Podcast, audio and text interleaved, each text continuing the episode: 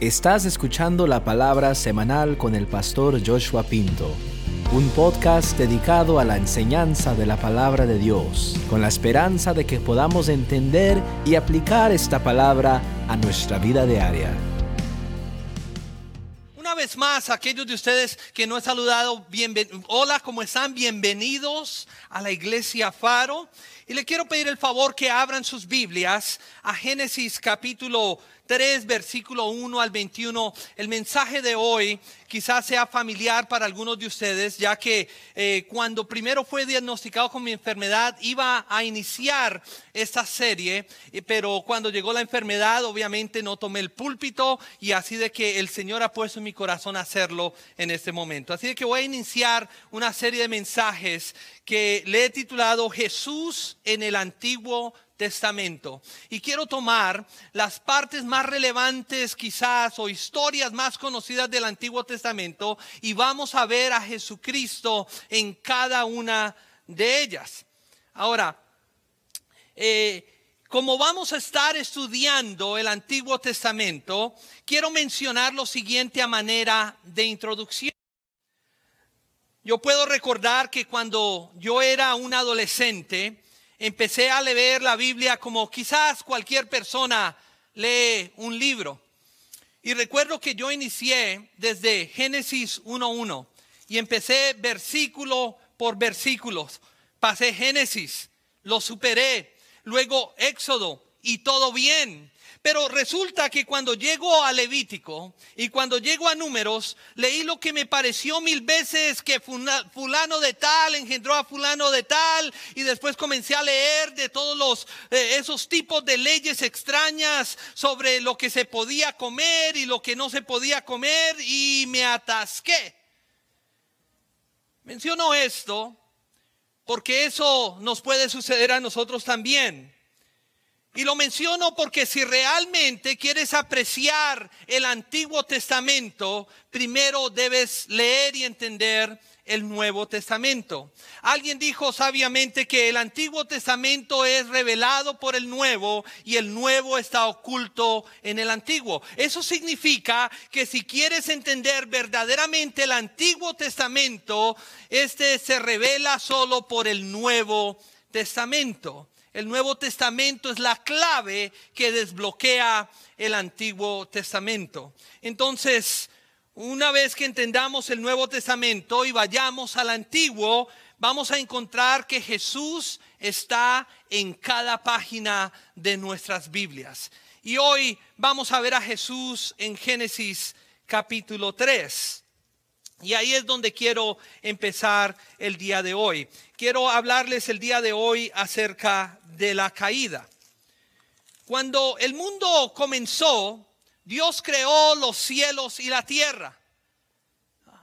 Después Dios empezó a crear un sinnúmero de cosas y Dios creó también a Adán y después Él creó a Eva.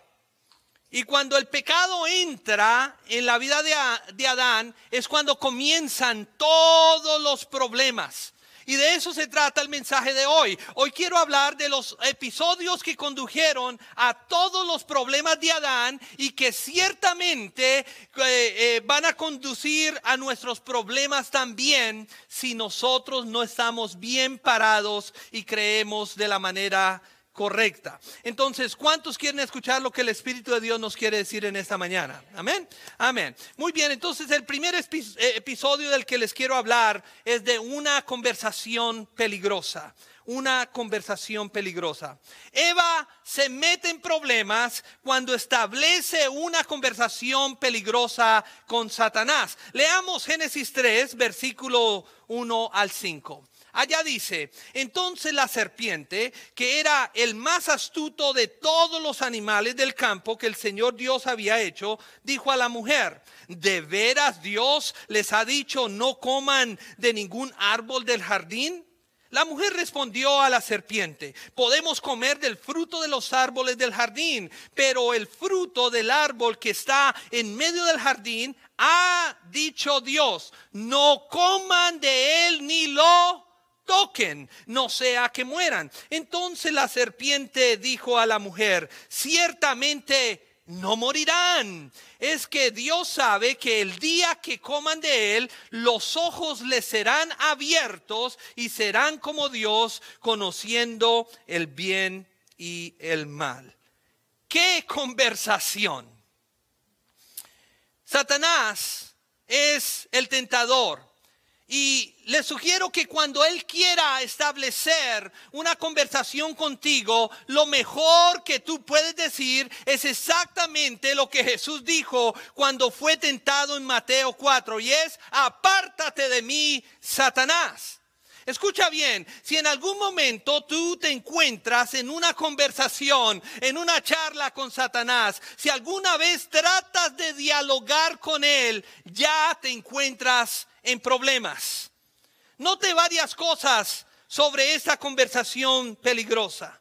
Primero, ¿quién fue la serpiente que vino a Eva en el jardín del Edén? ¿Quién es el tentador? Bueno, la palabra serpiente, porque fue la serpiente la que vino a Eva, eh, en hebreo es la palabra nakash, que significa el que brilla, el hermoso. Ahora, cuando se piensa en una serpiente, probablemente se piensa en una criatura horrible. Sin embargo, en este momento de la historia humana, la palabra serpiente describía una criatura hermosa, una criatura resplandecente. De hecho, la palabra serpiente describía la más hermosa de todas las criaturas brillantes. Por otro lado, el nombre para Satanás es Lucifer, que significa portador de luz. Sabemos que en un momento Lucifer era un ángel poderoso. Entonces podemos deducir que el diablo es quien es personificado en la serpiente. Ahora, yo entiendo que algunas personas dicen, no, no, no, no, no, no, pastor, ¿dónde dice aquí en el pasaje que la serpiente es el diablo? Bueno, este es un ejemplo de cómo el Antiguo Testamento es explicado por el Nuevo Testamento. Mira, vayan a Apocalipsis, vamos a ir del primer libro de la Biblia al último libro de la Biblia. Apocalipsis 12:9 dice, "Y fue arrojado el gran dragón, la serpiente antigua que se llama diablo y Satanás, el cual engaña a todo el mundo, fue arrojado a la tierra y sus ángeles fueron arrojados junto con él. Entonces, este tentador en Génesis 3 es el mismo diablo, es Satanás.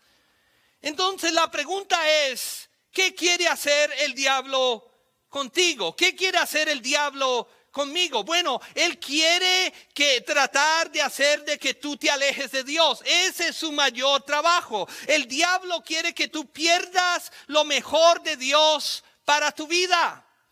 Tal como Jesús lo dijo, el diablo es un mentiroso. Él es el padre de todas las mentiras. El diablo no puede decir la verdad y la Biblia también dice que el diablo no es solo mentiroso, pero él es también un asesino. Él quiere matarte. La Biblia dice que él vino a robar, a matar y a destruir. Él quiere matar tu alegría, él quiere matar tu pureza, él quiere matar tu propósito en la vida. El diablo te odia. No creas que el diablo es como las caricaturas, se lo he dicho muchas veces. No crea que el diablo va a venir a ti vestido de rojo con cuernos, una cola y una horca en la mano. Claro que no. No pienses que Él vendrá como los demonios que tú ves en las películas de terror. No. El diablo de hecho no es una criatura fea. Él vino a Eva como una criatura muy hermosa. Y la Biblia dice que el diablo se disfraza como un ángel de luz. Así que cuando el diablo venga a susurrar a tu hijo, no esperes un horrible demonio. Ah, yo quiero que tú hagas esto. No. Él siempre se mostrará a ti hermoso. Él siempre se mostrará a ti atractivo. La segunda cosa que quiero que veamos es cuál fue el blanco. ¿Quién era el blanco de la tentación? Claramente fue Eva.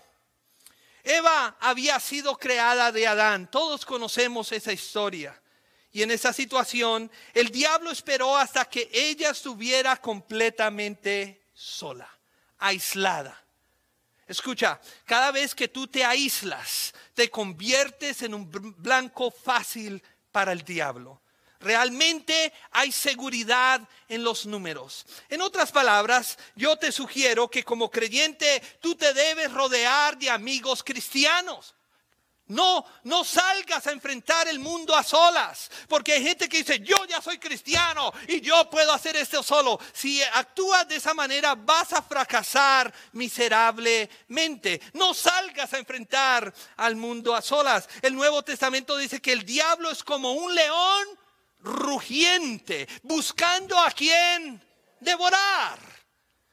Yo no sé si ustedes han visto esos programas de la vida salvaje en la televisión, quizás en el canal de Discovery o otros. Pero los leones se acercan a una manada de antílopes, ¿cierto? Pero estos leones son muy astutos. Los leones no simplemente saltan en medio de la manada. Claro que no. Ellos esperan a un antílope débil. Y después de alejarlo de la seguridad de la manada, ellos asaltan sobre su presa. Bueno, de la misma manera, cuando tú te alejas de la iglesia, cuando tú te alejas de tus amigos cristianos y tú comienzas a frecuentar amistades erróneas, cuando tú simplemente quedas a solas, ahí es cuando te conviertes en un blanco fácil para Satanás. Y él te ataca Estás solo, estás vulnerable, nadie está a tu alrededor. Él comienza a susurrar a tu oído y cae encima de ti. Número tres, ¿cuál es la táctica? Bueno, la táctica que el diablo usó en Eva es la misma táctica que él suele usar con nosotros. Las, las primeras palabras registradas del diablo en la Biblia se encuentran en Génesis 3, 1 y ellas son, de veras Dios les ha dicho, no coman de ningún árbol del jardín.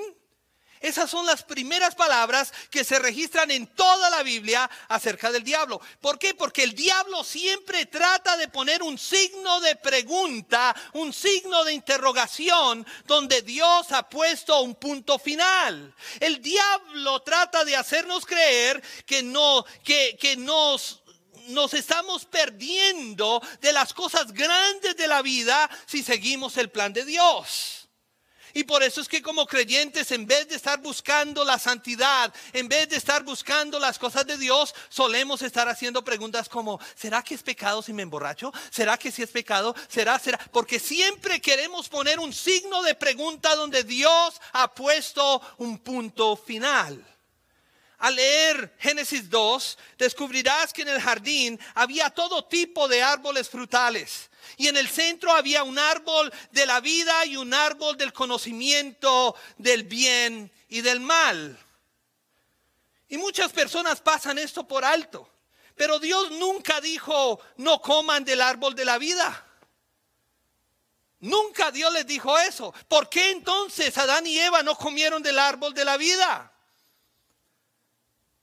Lo que Dios dijo fue, no coman del árbol del conocimiento del bien y del mal, pero de todo lo demás pueden disfrutar. Imagínense en un Edén, imagínense en un lugar donde hay todo tipo de alimentación, de frutas, de vegetales, y el Señor dice, puedes comer de todo, menos de ese árbol.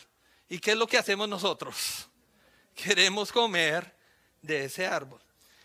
Sin embargo, el diablo viene y pone un signo de interrogación y dice, oye, ¿es de verdad que Dios dijo eso? Escucha, el diablo no está necesariamente en los clubes nocturnos. Él no se encuentra por allá en las parrandas, aunque sí lo está allí. El diablo a veces está en las iglesias y está tomando la palabra autoritativa de Dios.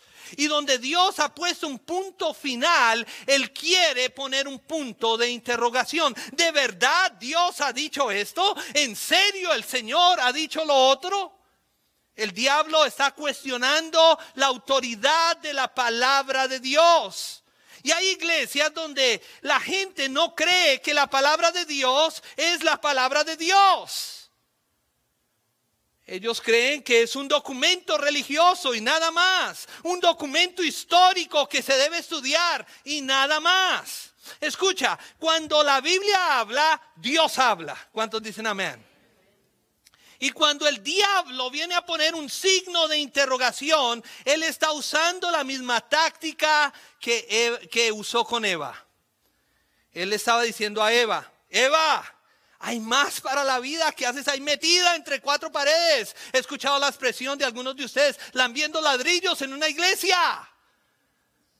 No estás sacando todo lo que hay de la vida. Dios es un aguafiestas que te tiene tan restringida que nunca podrás ser la mujer que tú puedes llegar a ser. Dios es un aguafiestas. Hay más para la vida, Eva. Sal, haz, busca, disfruta.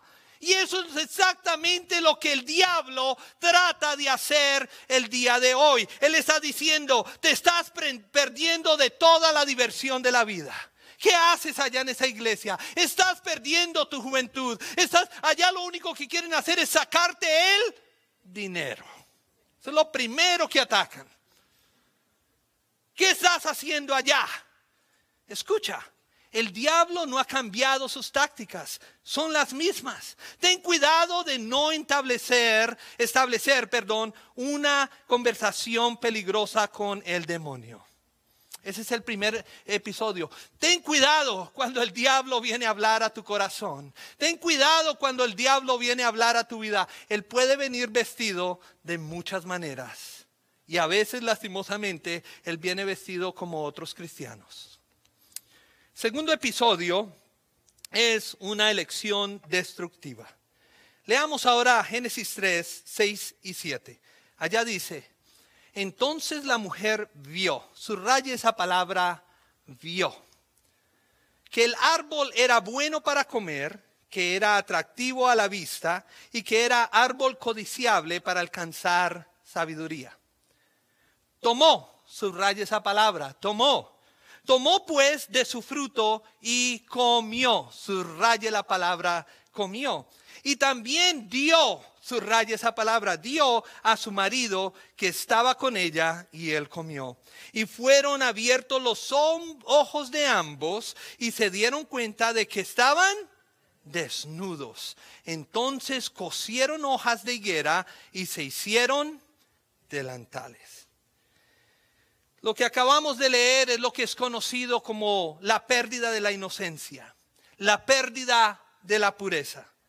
Lo que eso significa para ti y para mí miles de años más tarde es que Adán y Eva, el padre y la madre de la raza humana, optaron por pecar.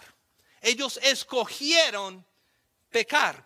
Ellos ah, plantaron en cada uno de nosotros al hacer esa acción una semilla, una tendencia que cuando nacemos todos vamos a pecar.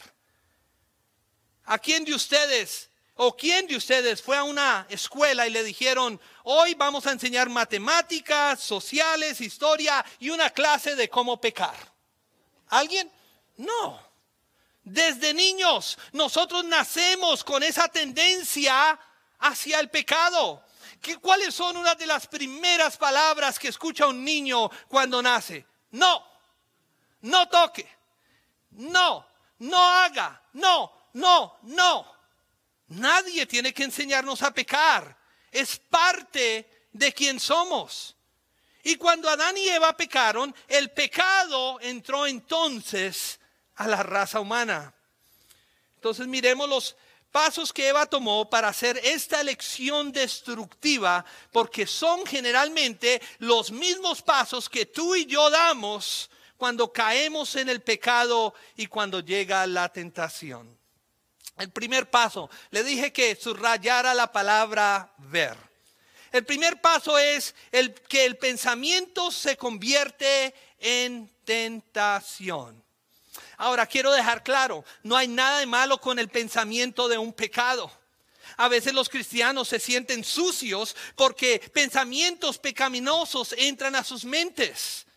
Pero los pensamientos van y vienen por la mente. Eso no se puede evitar. Sin embargo, cuando un pensamiento comienza a apoderarse de ti y comienzas a considerarlo, incluso a fantasear con ese pensamiento, ahí es cuando se convierte en una verdadera tentación. Billy Graham dijo, no puedes evitar que los pájaros vuelen sobre tu cabeza pero sí puedes evitar que construyan un nido en tu cabello.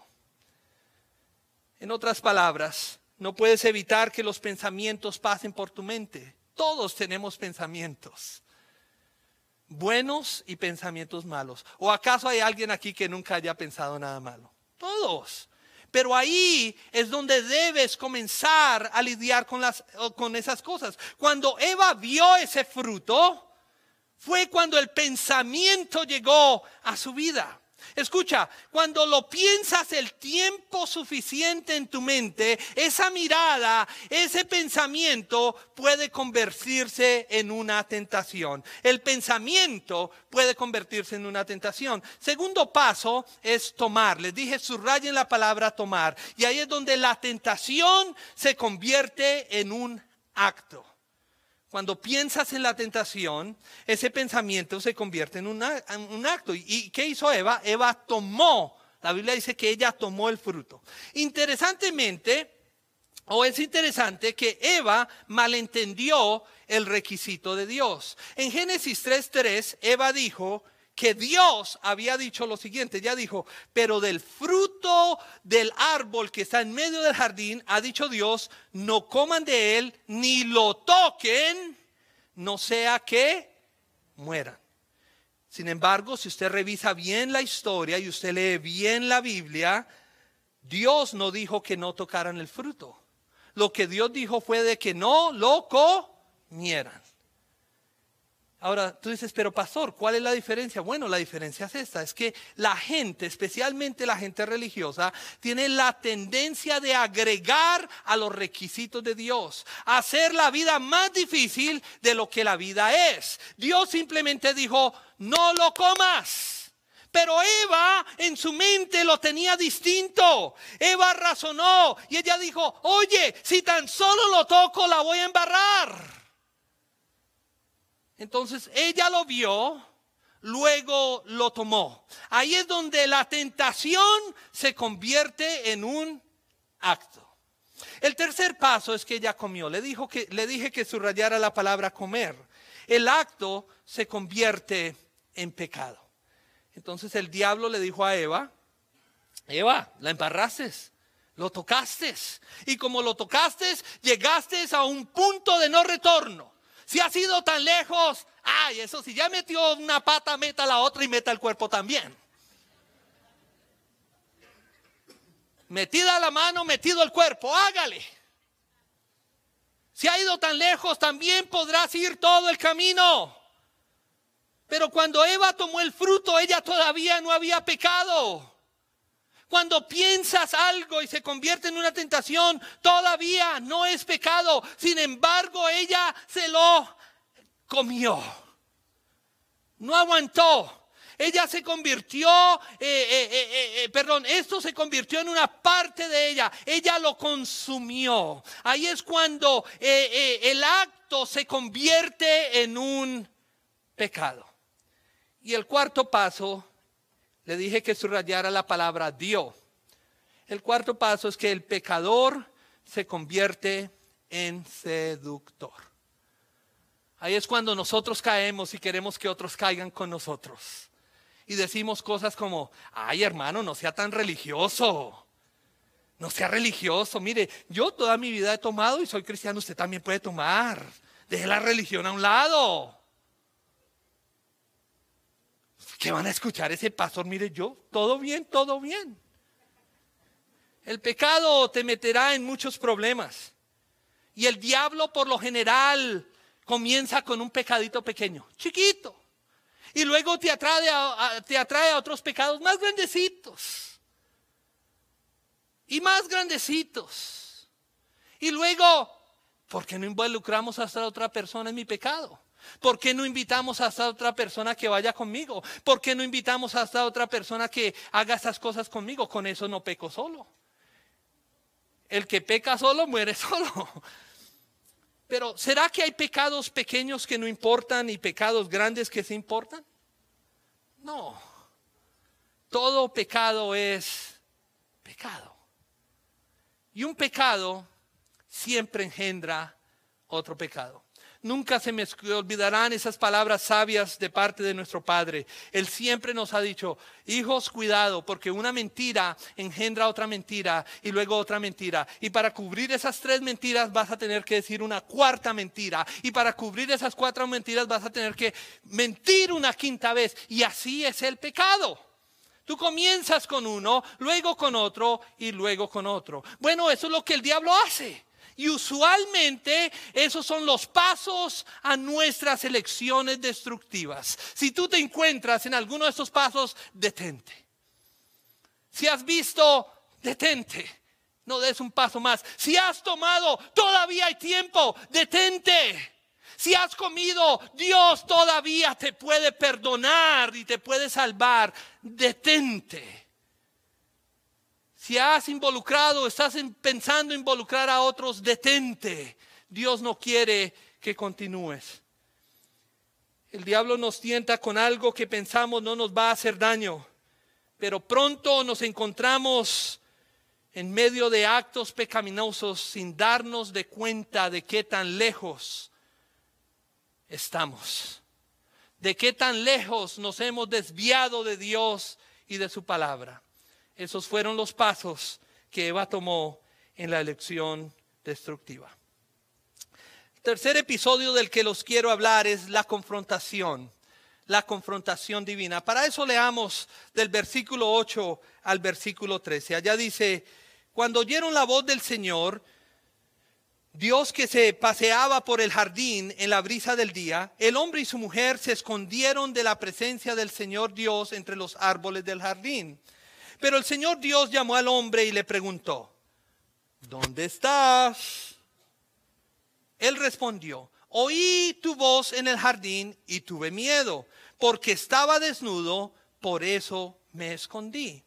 Le preguntó Dios, ¿quién te dijo que estabas desnudo? ¿Acaso has comido del árbol del que te mandé que no comieras? Y el hombre respondió, ah, ah, la mujer que me dices por compañera. Ella, ella fue la que me dio del árbol y entonces yo comí. Entonces el Señor Dios dijo a la mujer, ¿por qué has hecho esto? Y la mujer dijo, ¡Ah, ah la serpiente, la serpiente se me, me engañó y comí. Note que Dios fue y confronta a Adán y Eva sobre su pecado. Y es interesante notar que tanto, que tanto nosotros desplazamos la culpa a otras personas. Es curioso, cuando estuvimos en este viaje misionero, no sé si ustedes se dieron cuenta que ponemos los baldes como eh, tipo pirámide. Y entonces le dije al pastor Lázaro que los pusiera en tipo pirámide y que los pusiera en cierto lugar. Pero a él le pareció que era bueno ponerlo en otro lugar. Y él empezó a poner 95 baldes voy y me acerco y le digo, pastor, yo creo que sería bueno que pusieras estos baldes allá, porque el mar está allá y el viento viene. No, no, no, pastor, tú ya sabes, pastor. Pastor, tú ya sabes, no, yo tengo todo bajo control, pastor. Ok, listo. Di cinco pasos. se le cayeron todos los baldes encima. Y le digo, ¿qué pasó, pastor Lázaro? Y me dice, no, pastor, es que alguien me dijo que aquí era mejor. Siempre tenemos esa tendencia a desplazar la culpa a otra persona. Nunca es nuestra culpa, siempre la culpa de alguien más. Dios fue a Adán y le dijo, ¿qué has hecho? Y Adán dice, no es mi culpa, Dios, es tu culpa. Porque tú me dices a esa mujer. La hubiera sacado de la otra costilla, esa hubiera sido mejor. Le echa la culpa a Dios y de ñapas le echa la culpa a la mujer. Y luego Dios va a la mujer y le dice, ¿qué has hecho? Y ella dice, no es mi culpa, e-, es la serpiente. Entonces siempre es alguien más, nunca es mi culpa, siempre el diablo me hizo hacerlo. El perro se me comió mi tarea. Siempre le echamos la culpa a alguien más. Y una manera que podemos saber con certeza de que Adán y Eva habían caído en el pecado fue que ellos cayeron en ese juego de la vergüenza, en ese juego de echar la culpa, y que es el mismo juego que todos nosotros hemos jugado. Dios fue a buscarlos. Eso es una imagen de nuestro Dios de que a pesar que nosotros pecamos, Él siempre nos busca. ¿Cuántos dicen amén? A pesar de que fracasamos, Él siempre sale a nuestro encuentro. Él no es un Dios que está escondido en alguna parte del universo y nos dice, eh, encuéntrame si puedes, ven y búscame. No, tú nunca has buscado a Dios, Dios siempre te ha buscado a ti. Hay gente que dice, oh pastor, cuando yo encontré al Señor, usted no encontró al Señor, Él no estaba perdido, el que estaba perdido era usted. El Señor te encontró a ti. Él no es un Dios que está escondido y nos dice, encuéntrame si pueden, juguemos a las escondidas. No, Él es un Dios que siempre va tras nosotros. De hecho, si tú no eres creyente y está aquí, esta es la manera en que Dios te está buscando. Esta es la manera en que el Señor está atrás de ti porque Él te ama tanto. Te pregunto, ¿detrás de qué te estás escondiendo? Adán y Eva, ellos se escondieron detrás de unos arbustos. ¿Detrás de qué te escondes tú? El creador, el Dios del universo que creó todos los árboles, que creó toda la tierra, que creó las montañas, que creó a Adán y Eva, fue caminando por el jardín y ellos creían que podían esconderse de Dios. Ellos se escondieron detrás de unos arbustos y quizás ellos razonaron y dijeron, si nosotros no podemos verlo a Él, él quizás no nos puede ver a nosotros. Eso es ridículo, ¿cierto? Bueno, eso es más o menos, o no es menos ridículo de cómo nosotros hoy tratamos de escondernos detrás de nuestros propios árboles. Algunos de los árboles de los que muchos de nosotros nos escondemos son los árboles de la justicia propia. ¿Qué decimos nosotros? Oh, yo soy buena persona. Yo soy mejor que mucha gente en la iglesia. Esa iglesia está llena de hipócritas.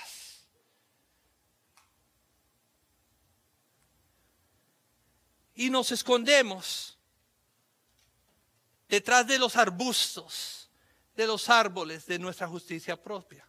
Nos escondemos detrás de una fachada y pensamos que Dios no nos puede encontrar ahí. Otros se esconden detrás del árbol de las riquezas. Y cuando Dios viene a buscarlos, ellos sostienen la chequera alrededor del árbol. Dios, puedes tener todo mi dinero, pero no me puedes tener a mí. Déjame en paz, Dios. Estoy ocupado tratando de vivir el sueño americano. Para eso dejé mi tierra. Para eso me metí a este país. Para hacer riquezas para mí. Déjame quieto. De vez en cuando le tiro una ofrenda a ese pastor y a esa iglesia. Pero déjeme quieto. Y nos escondemos detrás del árbol de las riquezas. Otros se esconden detrás del árbol de la religión. Ellos solo tienen algún, de, algún tipo de patrón ritualista que siguen para darle a su vida una estructura religiosa, pero no hay una relación con Dios. Y ellos dicen, yo soy bien. Yo todos los domingos voy a escuchar. Allá se duerme mejor que en mi cama. Yo voy todos los domingos. Llevo a mis hijos, llevo a mi mujer. Nos arrastramos de las mechas, pero ahí vamos.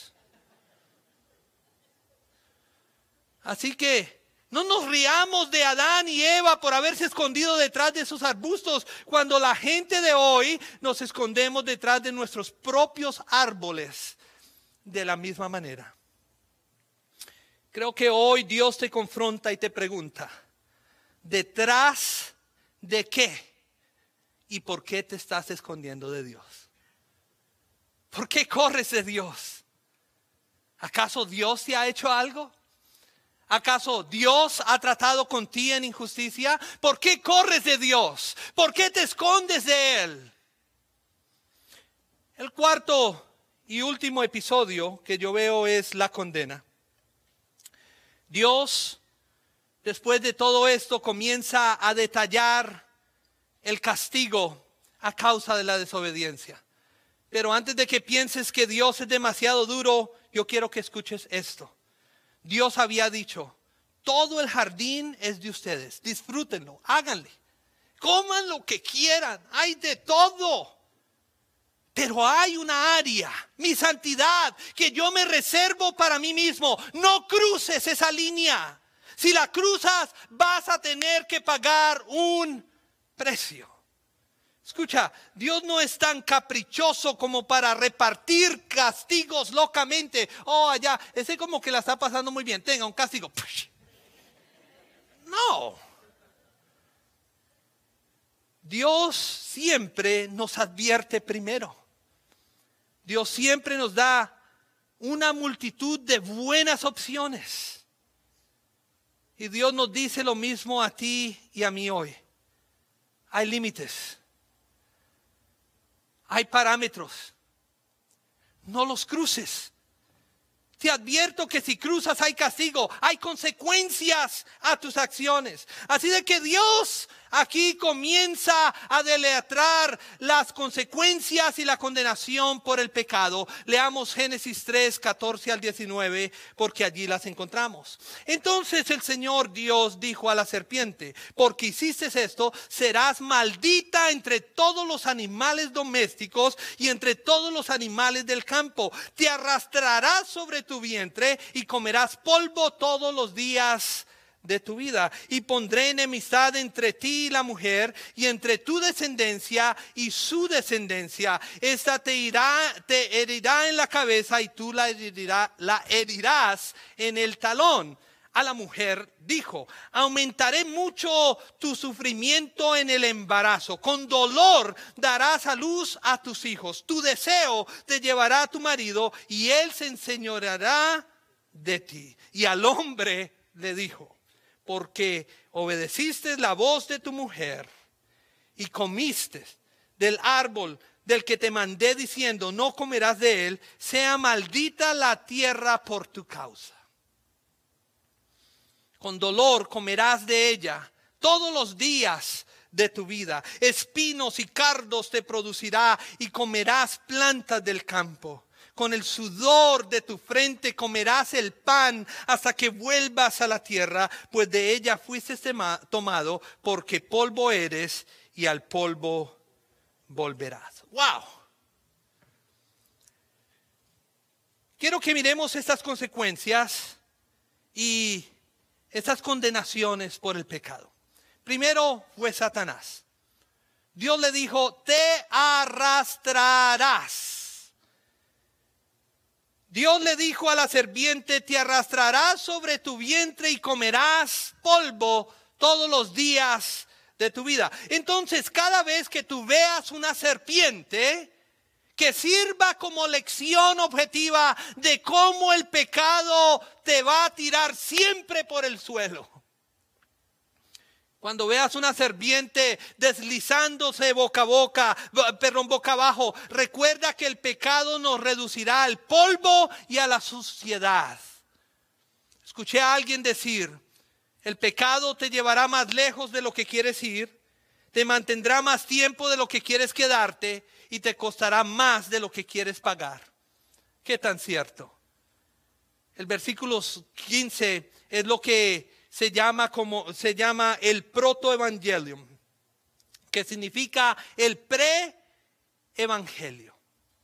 Génesis 13:15 es la primera referencia de Jesús en la Biblia. Aquí Dios está diciendo, voy a poner enemistad, voy a poner conflicto entre tu semilla y la semilla de la mujer. Un día Satanás, tú vas a herir el talón. ¿El talón de quién? Bueno, el de la simiente de la mujer, la descendencia de la mujer. ¿De quién está hablando aquí? De Jesús. Gálatas 4:4 dice, pero cuando vino la plenitud del tiempo, Dios envió a su Hijo, nacido de mujer. Y Dios le dijo a la serpiente, tú le vas a herir el talón, pero él te herirá en dónde? En la cabeza. En la cabeza. Cuando Jesús fue clavado en la cruz y le pusieron un clavo en el pie, eso fue un cumplimiento de esto. Ese fue Satanás, la serpiente, hiriendo el talón de la semilla de la mujer. Ahora, una herida de talón no es fatal, ¿cierto que no? Pero una herida en la cabeza sí lo es. Entonces, cuando Jesucristo colgó en la cruz y dijo, consumado es, Él estaba aplastando la cabeza del demonio. ¿Cuántos dicen amén? Me encanta lo que dice Romanos 16, 20. Allá dice, y el Dios de paz aplastará en breve a Satanás debajo de los pies de ustedes. Esto significa que puesto que Jesús lo hizo en la cruz, tú y yo podemos pisotear a Satanás todo lo que queramos. ¿Cuántos dicen amén? Él está debajo de nuestros pies. Segundo fue la mujer. Le dijo, vas a tener un parto doloroso. Yo no soy mujer, pero sí tengo una. Y ha tenido tres hijos. Y es doloroso. Aquí Dios estaba diciendo que las mujeres cada vez que dieran a luz, literalmente descenderían al valle de sombra de muerte. Ustedes que han tenido hijos saben de lo que estamos hablando, ¿cierto? Cada vez que una mujer da luz es un recordatorio de que el pecado siempre trae dolor y sufrimiento a este mundo. Otra condenación contra la mujer fue que Dios dijo, tu deseo te llevará a tu marido y él se enseñoreará de ti. Ay, pastor, ¿por qué no dejó ese texto quietico? ¿Para qué lo tiene que traer? Mira, cuando Adán y Eva fueron creados en el jardín, aparentemente no había ningún tipo de autoridad o jerarquía. Ellos estaban allí juntos en total perfección. Dios dijo que ahora, a raíz del pecado, tenía que haber una cabeza de la familia y tenía que haber alguien que se eh, sometiera a esa cabeza. Y desde entonces las esposas se someterán a sus maridos. Ahora, que quede claro, la Biblia enseña la igualdad de la mujer con los hombres. Por favor, entiendan eso. La Biblia nunca enseña que la mujer sea de alguna manera inferior que el hombre. No, la Biblia no enseña eso. Lo que la Biblia enseña es que en un matrimonio el esposo debe ser la cabeza de ese matrimonio. Eso es lo que enseña la Biblia. Eso no significa que ella sea de ninguna manera inferior a él. Simplemente significa que tiene que haber algún tipo de jerarquía, alguna línea de autoridad. Una familia debe tener líneas de autoridad. Y eso es lo que Dios estaba diciendo aquí. Él está diciendo, Eva, porque tú eres la que eh, eh, introduciste a Adán al pecado, a partir de este momento, Él será tu líder. Eso era otra parte de la condena. Ahora, damas, señoras, eso no es fácil, ¿cierto? Por eso es que siempre andan buscando predicaciones en el internet que digan lo contrario. Lo sé. Y hay algo en ti que cuando lees este pasaje de las escrituras, que simplemente causa que sacudas la cabeza o digas, ay, ¿cómo es esta cosa? Bueno, no me echen la culpa a mí, échesela a Eva. No maten al mensajero, yo solo estoy comunicando el mensaje. ¿Cuántos dicen amén? Y tercero, vino la condena sobre el hombre y le dijo, habrá trabajo duro. Dios le dijo a Adán, el ambiente va a ser hostil. Van a haber espinos, van a haber cardos, van a haber arbustos. Vas a tener que trabajar duro y parejo. Vas a tener que sudarla. Vas a tener que ganarte la vida con sangre, sudor y lágrimas. Ya no puedes simplemente salir y recoger los frutos de los árboles. Vas a tener que trabajar para mantenerte a ti y a tu familia. Hombres, eso es solo parte de lo que sucedió a causa del pecado. Eso fue la condena. Y eso es lo que el diablo quiere hacer. El diablo quiere que tú la embarres. El diablo quiere que tú cometas errores, porque él sabe que con cada error vienen graves consecuencias. Pero el Señor siempre va atrás de nosotros, buscándonos, buscándonos, buscándonos, porque Él no quiere que nadie se pierda, sino que todos vengan al arrepentimiento. ¿Cuántos dicen amén? Démosle un aplauso fuerte, fuerte al Señor. Amén. Quiero concluir con esto. En Génesis 3:21 dice, luego el Señor Dios hizo vestidos de piel para Adán y para su mujer y los vistió. Wow, esta es una hermosa imagen de la expiación de sangre.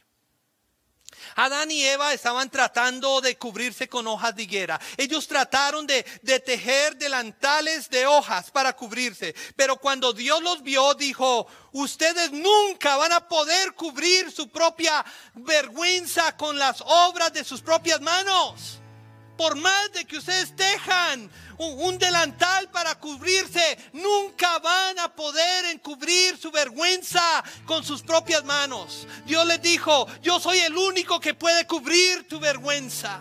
Yo soy el único que puede pagar por lo que ustedes han hecho. Así de que Dios tomó pieles y los vistió. Les pregunto, ¿de dónde vinieron las pieles si nunca había muerte en el Edén? Nunca había muerto nada. Tuvo que haber una muerte. Alguien tuvo que haber muerto y obviamente animales tuvieron que haber muerto. ¿De dónde vinieron esas pieles? Bueno, de un animal vivo.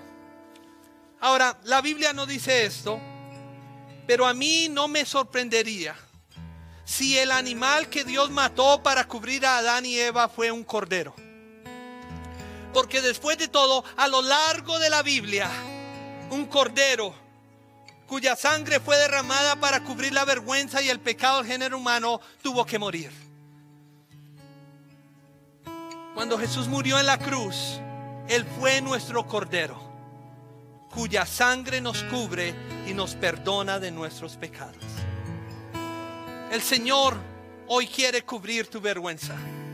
El Señor hoy sale a tu encuentro. El Señor hoy sale a tu vida y te dice, ¿qué has hecho? ¿Por qué te escondes de mí? No te escondas, aquí estoy.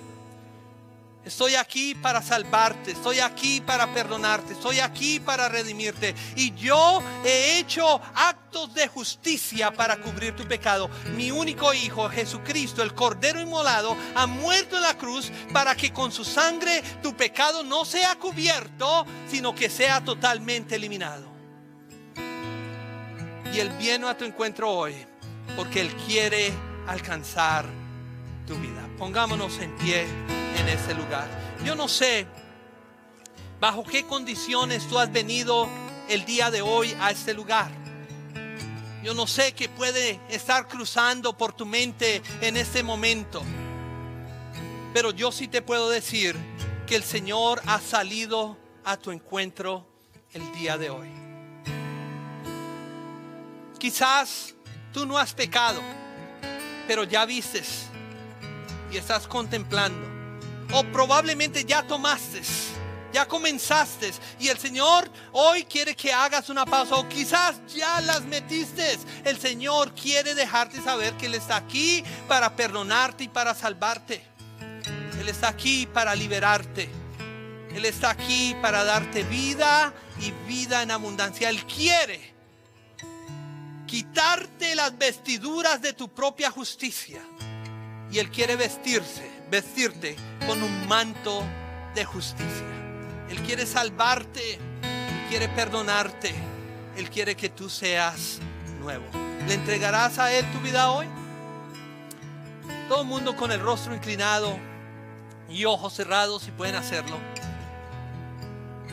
Quiero hacer una invitación a todo aquel que todavía no es salvo. A que invites a Jesús a tu corazón. A que invites a Jesús a que sea el Señor de tu vida. A que él venga y te quite esa, eh, esos delantales de hojas de tu propia justicia que te has puesto y los intercambies por la justicia de Dios y le entregues a Él tu vida. Si nunca le has entregado a Él tu vida, ¿por qué no lo haces el día de hoy? Lo puedes hacer haciendo una oración como esta. ¿Por qué no oras conmigo si le quieres entregar tu vida al Señor y le puedes decir algo así? Dile, Señor, hoy Reconozco que ya no puedo esconderme más detrás de los arbustos de mi justicia propia. Hoy reconozco que tú eres el único que me puede salvar, el único que me puedes vestir de justicia. Así que te entrego mi vida, te entrego mi mente, te entrego mi corazón, te entrego todo lo que soy. Perdóname porque ciertamente he pecado perdóname porque he fallado. Hoy reconozco mi pecado ante ti. Cámbiame, transfórmame, hazme nuevo hoy. Amén. Así con el rostro inclinado, si tú has hecho esta oración, es la mejor decisión de toda tu existencia. Tu vida nunca será igual. Si tú hiciste esta oración con nosotros por la primera vez, te invito que al final de este servicio, en la parte de afuera, visite la mesa de conexión. Diles, cuéntales acerca de la decisión que acabaste de tomar. Nosotros te ayudaremos con los próximos pasos a tomar. Y ahora quiero hablar con la iglesia en general. Iglesia, nosotros muchas veces somos como Adán y Eva. El Señor nos ha salvado, pero hay límites. Muchas veces nosotros cruzamos esos límites. Muchas veces nosotros nos pasamos de los límites y el Señor hoy te está diciendo, no lo hagas. Mira lo que estás tocando, lo que estás mirando, lo que estás tomando. Detente. O probablemente ya lo has comido. Señor está aquí para perdonarte y para restaurarte. Así de que si tú eres un cristiano que estás luchando con el pecado, has luchado con algunas áreas de tu vida donde has cruzado los límites, donde has ido más allá de lo que el Señor quiere que vayamos, hoy hay perdón para ti también. El Señor hoy quiere que regreses a casa. El Señor hoy quiere salvar, quiere perdonarte, quiere limpiarte. El Señor hoy quiere que restablezcas esa relación con Él.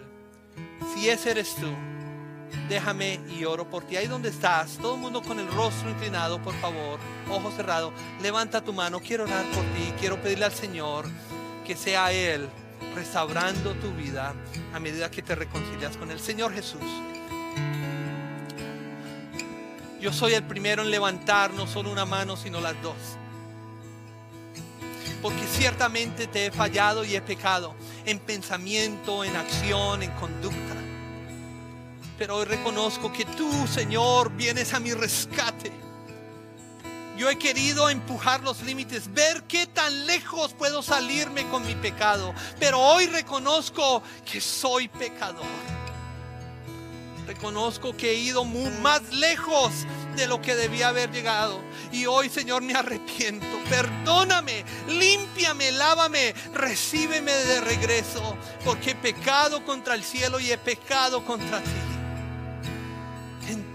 Te entrego mi vida de nuevo, Señor. Restáurame.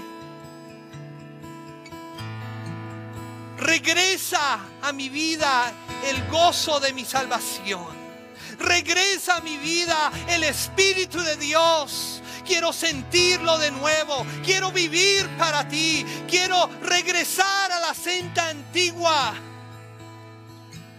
Quiero regresar a mi primer amor, Señor. Y hoy me arrepiento, Dios mío. El día de hoy te pido perdón y te suplico que me recibas de regreso en tu redil, Señor. Te agradezco porque nunca me has dejado. Te agradezco porque cuando pensé que me estaba escondiendo, tú siempre estabas ahí y siempre has extendido tu brazo de misericordia y de amor hacia mí. Gracias Señor por no haberte olvidado de mí. Gracias Señor por haber tenido misericordia hacia mí. Hoy Señor regreso a ti en el nombre de Jesús. Y todos decimos, amén y amén. Démosle un aplauso fuerte, fuerte al Señor. Gracias por escuchar. Suscríbete y no te pierdas el episodio de la próxima semana. Si deseas visitarnos, Faro Church se encuentra en 15 Spectrum Point Drive, Lake Forest, California. Nuestros servicios son todos los domingos a las 9 de la mañana. Que Dios te bendiga.